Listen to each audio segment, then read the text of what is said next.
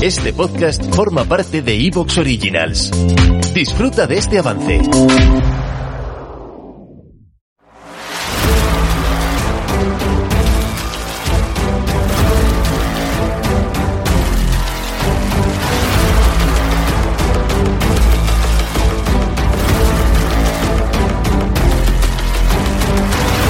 Bienvenidos al podcast Técnica Fórmula 1.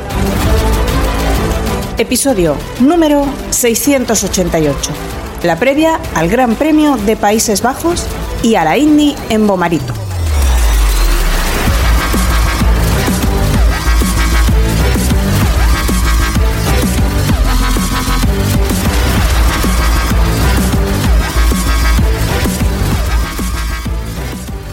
Bienvenidos al podcast Técnica Fórmula 1. Con todos vosotros, un día más, Raúl Molina. Segundo podcast de esta semana, ya por fin, como decíamos el martes, en semana de Gran Premio, ya por fin con carreras delante de nuestras narices, tanto en la Fórmula 1 con Zambor y como eh, la IndyCar en Momarito y vamos a continuar el programa con los mismos contertulios que teníamos el martes. Vamos a seguir ahondando un poquito en algunos aspectos previos del Gran Premio de los Países Bajos y también en algunos datos eh, introductorios para disfrutar también de la Indy eh, con Palou, ya muy cerca del título, además en un circuito, en un óvalo eh, cortísimo de 2 kilómetros, Bomarito, súper interesante, donde seguro que también vamos a disfrutar de otra gran carrera. Seguimos avanzando en cuanto a algunos de los datos técnicos que solemos eh, comentar cada gran premio y en este caso le toca a los frenos, a la información que Brembo nos aporta, pues según los eh, ingenieros de la marca italiana, esta es una de las pistas con un nivel medio de dificultad para los frenos, en una escala del 1 al 5 pues tiene una clasificación de 3 en el índice de dificultad. Una de sus características distintivas son las curvas 3 y 14, que están inclinadas, peraltadas, alrededor de 19 grados, más del doble de las curvas de Indianápolis, siempre a la Fórmula 1 le gusta destacar esto, aunque evidentemente esos peraltes son algo ridículo al lado de lo que es correr en Indianápolis a casi 400 kilómetros por hora pegado al muro, pero bueno, siempre le gusta resaltar esos datos. Eh, lo cierto es que, pues, eh, el peralte de esas curvas también tiene un efecto significativo en, el setup del monoplaza que también va a afectar a los frenos. Los pilotos de Fórmula 1 no utilizan los frenos eh, en, en, o sea, de, las veces que utilizan los frenos eh, a lo largo de estas 14 eh, curvas del circuito holandés, pues son únicamente 4 puntos, tres de ellas se encuentran en el recorrido de las curvas 4, 5, 6, que tienen un radio pues que no quiere, que no requiere el uso de frenos más eh, la última curva que no necesita frenar porque también es cuesta arriba. En una vuelta los pilotos utilizan los frenos durante un total de aproximadamente 11, entre 11 y 13 segundos, el 16% de toda la carrera eh, del Gran Premio. El flujo extremadamente suave de la pista se confirma por la presencia de solo dos curvas donde el frenado dura más de 2 segundos. Las curvas 9 y 11 eh, con los pilotos sometidos a una deceleración de 4,7 G en, en, la última de ellas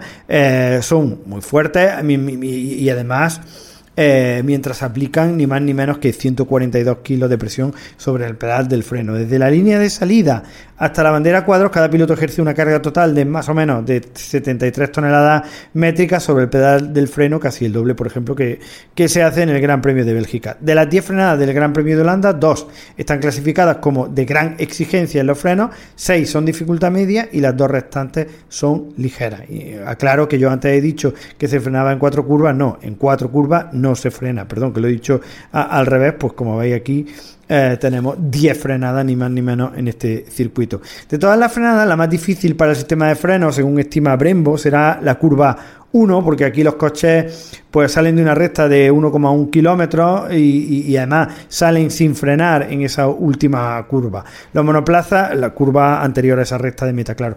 Los monoplazas eh, pisan, mm, o sea, llegan a esta curva a unos 317 kilómetros por hora y bajan hasta los 133 kilómetros por hora en solo 111 metros. Y claro, para lograrlo, pues los pilotos, imaginaros, tienen que frenar durante 1,99 segundos, que es bastante tiempo, y la, la desaceleración es brutal, son 4,8 Gs.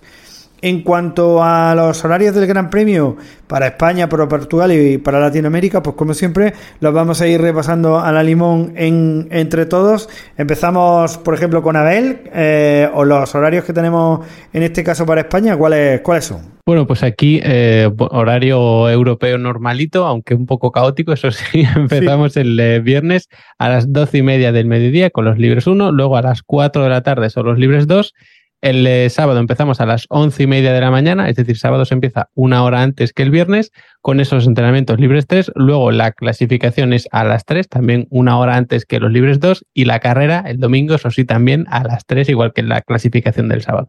Bueno, menos mal que clasificación y carrera coinciden en hora y así la gente no se marea. Una hora tarde o una hora antes a, lo que tenga que ocurrir. En el caso de Portugal y por supuesto también de Canarias tenemos libres 1 el viernes a las 11 y media de la mañana, a las 3 de la tarde tendremos libres 2, después el sábado tenemos libres 3 a las 10 y media, la clasificación a las 2 de la tarde y la carrera a las 2 de la tarde. Repito, esto es Portugal y Canarias. En Madrid, como nos acaba de relatar eh, Abel, pues tenemos eh, una horita más. Eh, cruzamos el charco, nos pasamos al continente americano y te pregunto, Iván, la costa oeste de Estados Unidos y Canadá, ¿qué horario tendrán por allí? Habrá que trasnochar para ver esos primeros entrenamientos libres, será a las tres y media de la madrugada o de la mañana, como queráis decirlo. Segundos libres ese viernes a las 7 de la mañana, los terceros libres serán ya el sábado a las dos y media de la madrugada, la clasificación a las 6 de la mañana y la carrera el domingo a las 6 de la mañana. Perfecto. Y la zona de México, Costa Rica, Honduras, Guatemala, El Salvador y la zona montañosa de Estados Unidos y Canadá. Abel, ¿qué horario tendremos por ahí? Pues en esta zona también está un poco complicado el horario, sobre todo si lo comparamos con, España.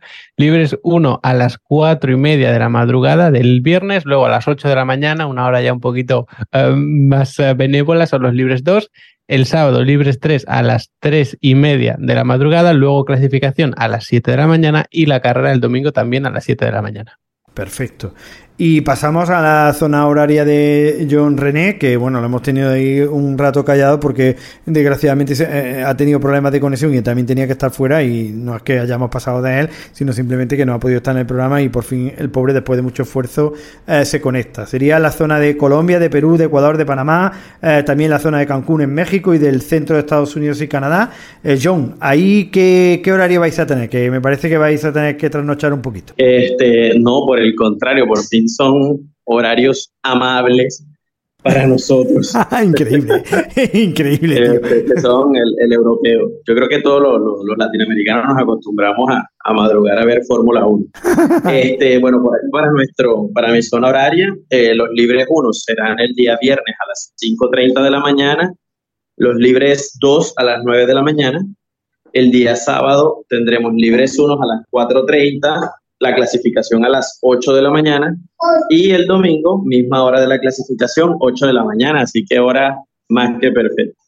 Ahora, o sea, es que claro, vosotros estáis acostumbrados a ver los grandes premios desayunando y esto para nosotros nos resulta raro, la verdad, nos resulta extraño.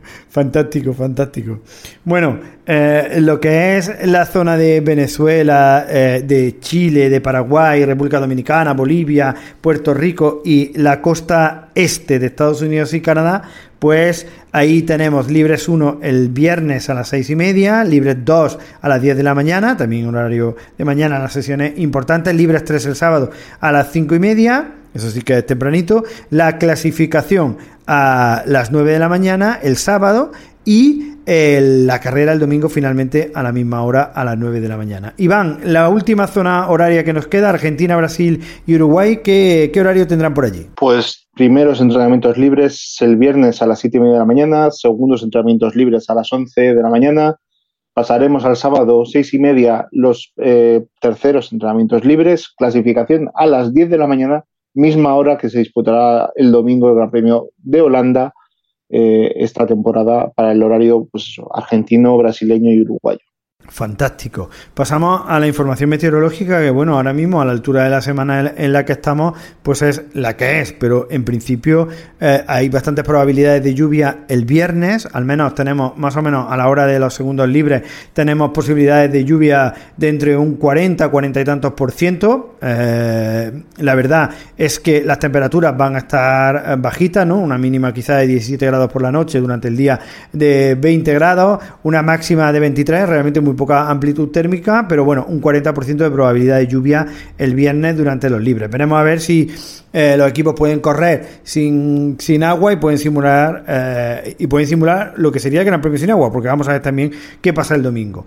El sábado nos encontramos un poquito con las mismas a la hora de la clasificación. Eh, tenemos entre un 40 y un 65% de probabilidades de lluvia, así que cuidado. Los libres 3 sí que hay bastante menos probabilidad de lluvia, más o menos un 20%. Y el domingo las temperaturas caen todavía más, o sea, ya la máxima se sitúa en 17 grados y ya las probabilidades de lluvia suben mucho, del 65 al 70% aproximadamente, con lo cual, eh, cuidado, así que Cuidado con que la carrera no sea en agua y bueno, ya sabemos que la Fórmula 1 tiene muchos, muchos, muchos problemas para correr en agua y esto puede ser buena noticia o no puede ser tan buena, ¿no? Esto ya lo sabemos perfectamente. Para cerrar la previa del Gran Premio nos queda evidentemente eh, repasar un poquito la porra, vuestra porra del Gran Premio, pole, podio de carrera. Vamos a empezar con, con Abel. A ver, ¿cuál sería tu pole y tu podio de carrera? Bueno, eh, primera posición yo creo que no va a haber mucho, mucho debate, excepto los que apuesten por alguna cosa extraña, alguna locura, algo fuera de la norma. No voy a ser yo, pole para, para Verstappen eh, y podio pongo primero a Verstappen. Segundo pongo a Pérez, a ver si se le da, pues, bueno, si le ha venido bien este parón de verano para relajarse y para volver a, centrarse en el, buen sentido, ¿no? De, decir que no vaya a cometer errores, que, se, que, bueno, que haga el pilotaje a su mejor nivel, que este año incluso también nos ha demostrado que es capaz. Y en tercera posición voy a poner a Norris. ¿Te está gustando lo que escuchas? Este podcast forma parte de Evox Originals y puedes escucharlo completo y gratis desde la aplicación de Evox. Instálala desde tu store y suscríbete a él para no perderte ningún episodio.